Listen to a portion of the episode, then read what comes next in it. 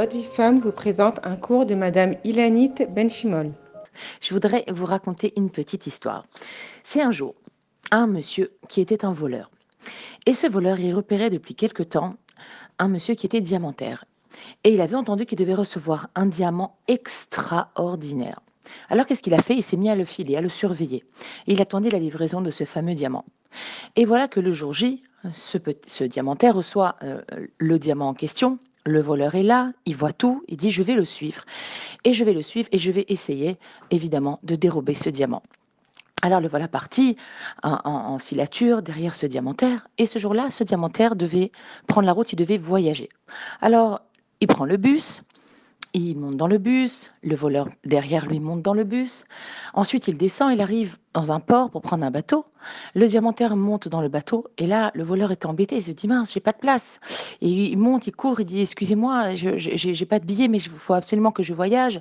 Alors il trouve une place. Ils lui disent voilà, écoutez, il nous reste une place avec Monsieur Intel. Et le Monsieur Intel en question, c'était le diamantaire. Il dit il y a pas de problème, il y a pas de problème, mettez-moi euh, euh, dans, dans sa chambre, il n'y a pas de problème. Le voilà parti.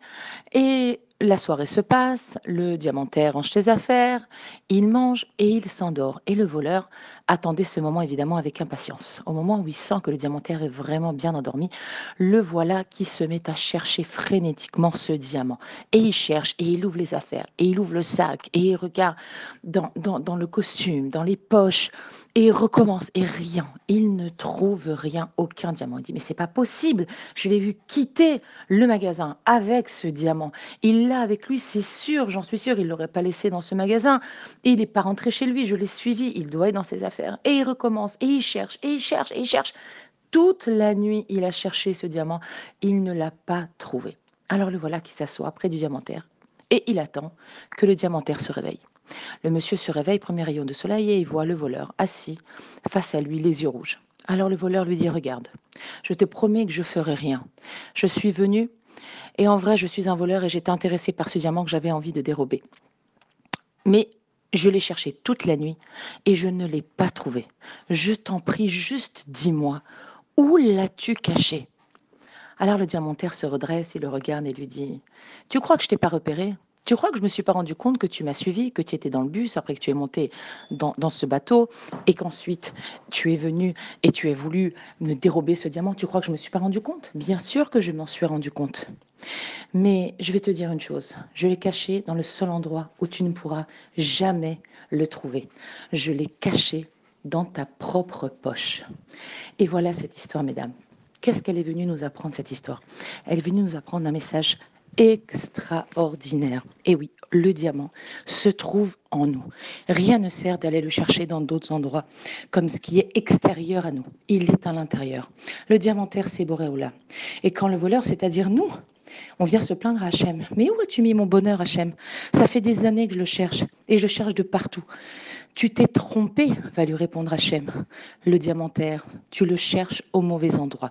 Nous croyons à tort que notre épanouissement personnel, il est à l'extérieur de nous, dans nos habits, dans, dans toute la matérialité, dans les belles apparences, dans les yeux des autres et dans le, le regard qu'ils portent sur moi. Eh bien, en fait, le diamant se trouve en nous, dans ce que l'on est, dans notre profondeur et notre regard à nous sur le monde. Il est dans nos midot, dans nos maasim tovim, dans nos bonnes actions. C'est là qu'il se trouve et pas la peine d'aller le chercher ailleurs. Décider de changer notre apparence ne doit pas nous éloigner de nous-mêmes, mais véritablement de nous permettre au contraire de faire connaissance avec nous-mêmes, d'apprendre à aimer et à potentialiser ce qui se trouve en nous, bien enfoui, à le polir et à le tailler de manière extraordinaire pour le faire briller. Parce que la tignote est un appel à la découverte de la merveilleuse personne qui sommeille en nous. Quand une femme cesse de se concentrer sur l'image qu'elle veut offrir au monde dans sa dimension extérieure, alors elle peut se permettre de se concentrer sur ce qu'elle est réellement. C'est-à-dire quoi? Eh bien, un vrai bijou d'une valeur inestimable. Et ce qui va se refléter, eh bien, ce ne sera plus une image d'elle-même, mais bien elle-même dans toute sa splendeur. Je vous embrasse à toutes bien fort.